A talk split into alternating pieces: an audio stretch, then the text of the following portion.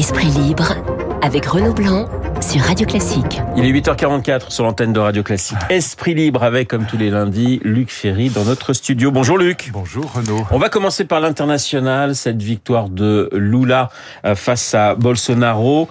50,9% pour euh, Lula, Oui. 49,1% pour Bolsonaro. On en parlait avec Gaspard Estrada qui était mon invité Oui. à 8h15. Je lui disais mais on est dans une société qui est quand même coupée aujourd'hui en deux et on a l'impression de deux Brésil irréconciliables de toute façon. Ah, c'est, le pire résultat qui soit parce que en plus c'est d'une violence extrême. Moi j'y étais il y a quelques semaines. hein. Vous vous souvenez, j'étais pas le lundi matin ici parce que j'étais au Brésil. J'ai beaucoup d'amis là-bas. Je connais vraiment très bien le Brésil, mais c'est d'une violence extrême. C'est-à-dire que les, les, les- même en famille, enfin c'est, c'est l'affaire Dreyfus pour reprendre le, le tableau célèbre. Ouais. C'est, des disputes euh, homériques et quelquefois très violentes. Et donc euh, quand je, je vois la euh, Clémentine Autain sur une, une chaîne de télévision dire que c'est un grand soulagement pour le peuple, mais mais quel peuple C'est vraiment moitié moitié. Donc il y, a, il y a une moitié du peuple brésilien pour laquelle l'élection de Lula est une catastrophe absolue et ils sont dans la haine, et puis l'autre moitié qui se dit bon on a peut-être évité le pire. Moi mes amis, ils ont beaucoup d'entre ont voté quand même Lula, mais en sachant très bien que c'est un des hommes les plus corrompus de la planète. Je veux dire c'est quand même il est il est pas allé en prison pour rien et euh, on a des informations là-bas, de- y, compris de la part de, militants proches de Lula qui savent très bien que la corruption a gagné le, parti des travailleurs de manière euh, exponentielle et donc que ce parti, les Brésiliens, parti trotskiste, bon, les Brésiliens avaient le choix entre un vieux trotskiste corrompu et un fasciste euh, non présentable. Donc c'est quand même fascinant qu'un pays de 260 millions d'habitants, qui est un pays quand même formidable. 215 millions de 215 ouais, millions. 215. Ah bon, je crois que c'était plus que ça, mais Ouais. mais soit euh, soit contraint de voter. euh, Remarquez qu'aux États-Unis, c'était un peu la même chose. hein. Ils sont euh, ils sont ils ont été obligés de voter entre un, fou narcissique et un, et un sénile. Et donc c'est Ça va, ça va faire plaisir à Joe Biden, ce que vous venez de dire. Bon, écoutez, c'est la vérité. Vous avez Ouais. vu les On images Elle les images, perdue dans le. il est assez perdu dans, du côté Non, de la mais Maison la- Blanche. le pire de tout, c'est quand chemin, il s'adresse à la, il fait une conférence de presse et donc il a un public devant lui, il lui tourne le dos, il s'adresse à une publicité qui est de l'autre côté du micro. C'est quand même très inquiétant. Et donc on a, on a là vraiment un, un choix qui est, euh, qui est cornélien pour tout dire. C'est, c'est, dramatique parce que c'est un pays formidable, c'est un pays plein de talent, plein de, plein de vivacité, plein de, euh, plein de ressources aussi, euh, aussi bien sur le plan intellectuel que sur le plan naturel. C'est le pays vraiment des triste. extrêmes, hein, Luc. On Ah a oui. toujours cette Ah oui. image, euh, Oui. voilà, de, de gens qui réussissent et de et d'une pauvreté a- absolue. On a Ah le oui. sentiment qu'à chaque fois c'est toujours la même chose. Et la pauvreté est très grande. Quand vous allez à Salvador de Bahia, par exemple, sur la plage de Salvador de Bahia, qui est une immense plage qui est magnifique, mais vous voyez des, euh, des, des, des gens qui sont à la limite de, de mourir de faim. En tout cas, qui sont, c'est pas la pauvreté, c'est la misère, un peu Ouais. comme en Inde.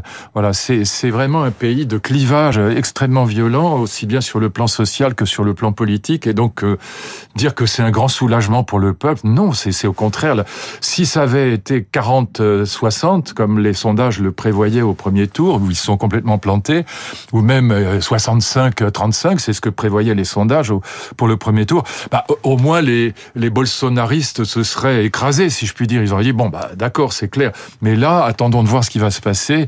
Je pense que Bolsonaro va nous la jouer Trump et qui va dire, c'est un scandale, les élections ne valent rien, elles sont pipées et je ne sais pas ce qui va se passer. C'est, ça m'étonnerait vraiment que Bolsonaro dise, euh, tout va bien, je quitte le pouvoir. On va voir, hein, je j'ai pas de... Pour l'instant, il est silencieux et Oui. effectivement, il doit il doit préparer quelque pouvoir le- chose, oui. le 1er janvier euh, 2023. Après avoir parlé du Brésil, je voudrais qu'on parle euh, de l'Iran parce que les manifestations euh, continuent euh, et, et ça monte et ça monte et on sent pourtant que ça va être très compliqué de renverser un pouvoir, le pouvoir des mollahs. Euh, oui, c'est vrai que les, les, les sociétés totalitaires ou dictatoriales en tout cas, et surtout les théocraties, c'est très très rare. Je veux dire, on n'a pas vraiment d'exemple dans l'histoire de, de, de théocratie dictatoriale et violente qui soit renversée par un mouvement populaire. En même temps, ce mouvement est extraordinairement profond et donc euh, il laissera des traces. Mais moi, ce qui me fascine, c'est qu'il y a encore des femmes pour porter le voile en Europe. Elles devraient se solidariser, si je puis dire, pardon pour ce néologisme, avec euh, ces femmes iraniennes qui sont quand même d'un courage hallucinant parce qu'elles risquent leur vie, elles risquent des, blessures. Enfin, il y a, y, a, y a eu une centaine de morts, il y a eu des centaines de blessés, beaucoup se retrouvent en prison. Enfin, c'est d'un courage euh, dont on a totalement perdu l'habitude en Europe.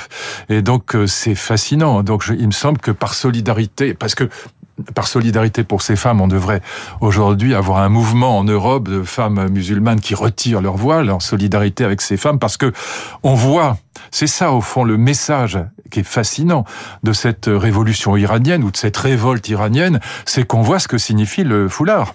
On le voit là, ça c'est clair. On voit exactement ce que ça veut dire. Voilà, on voit exactement l'oppression des femmes par des vieillards tyranniques qui sont englués dans une religion fanatique. Donc euh, il faut quand même le dire.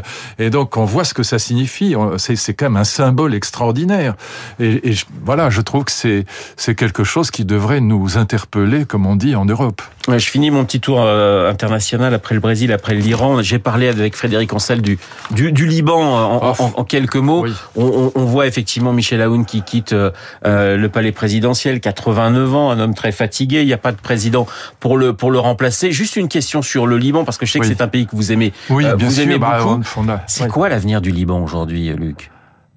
Bah, c'est, c'est, là pour l'instant, il a- n'y a pas d'avenir parce que c'est, c'est un pays qui est resté intégralement confessionnel avec un système politique qui représente les différentes confessions qui se détestent entre elles, qui s'allient de temps en temps, mais qui se détestent en vérité profondément parce que ce sont des religions euh, communautaires comme toutes les religions et qu'elles ne s'aiment pas.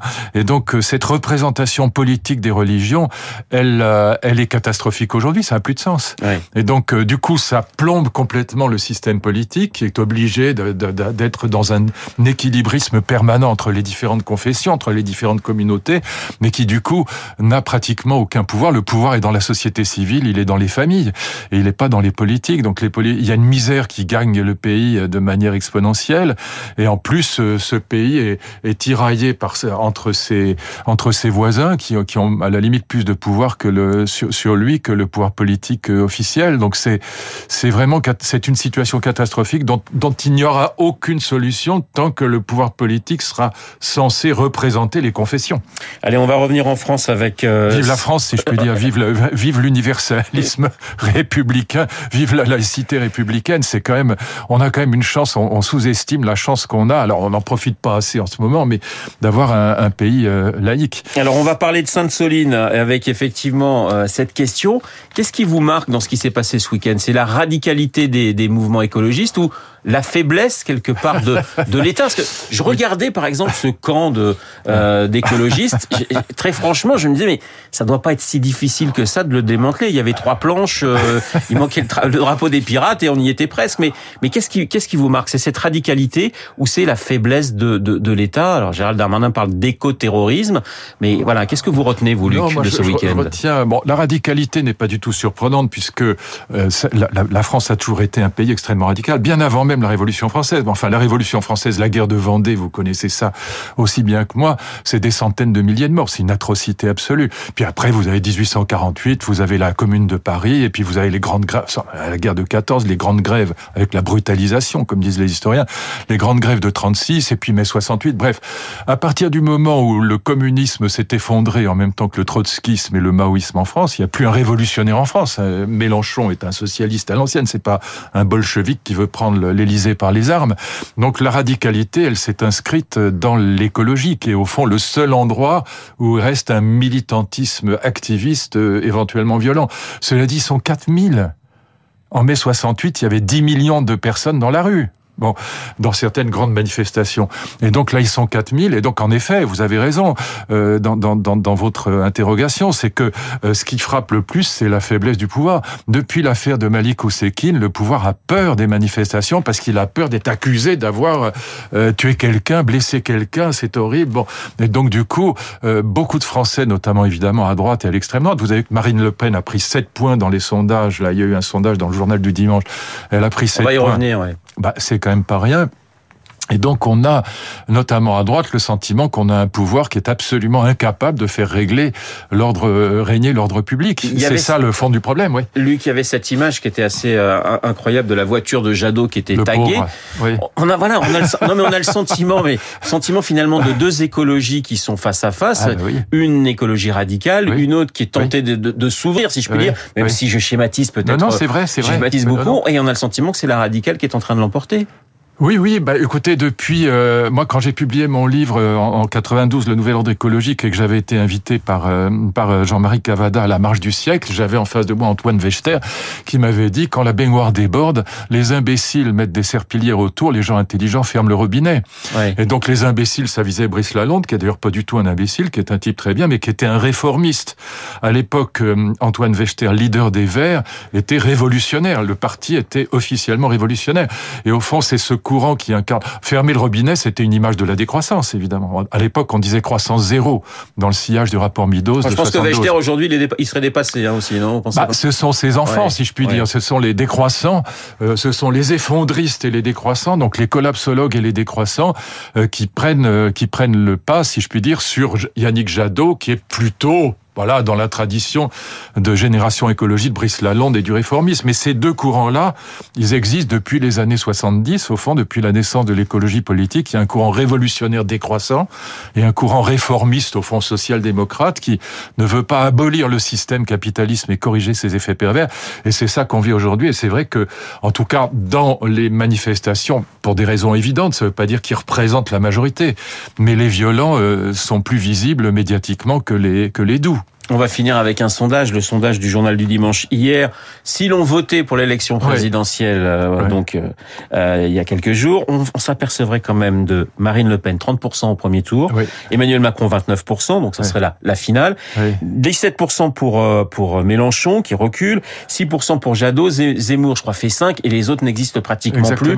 Qu'est-ce que vous retenez de de, de ce sondage qui n'a aucune portée puisque de toute façon Macron ne sera pas candidat pour une troisième un troisième mandat mais Philippe le sera donc euh, ça, remplacera, ça sera à peu près le même profil. Et donc euh, moi, ce que je retiens, c'est que ce que je vous dis depuis cinq ans, depuis l'élection de la première l'élection, de Macron, depuis six ans, c'est que le centrisme fait monter les extrêmes.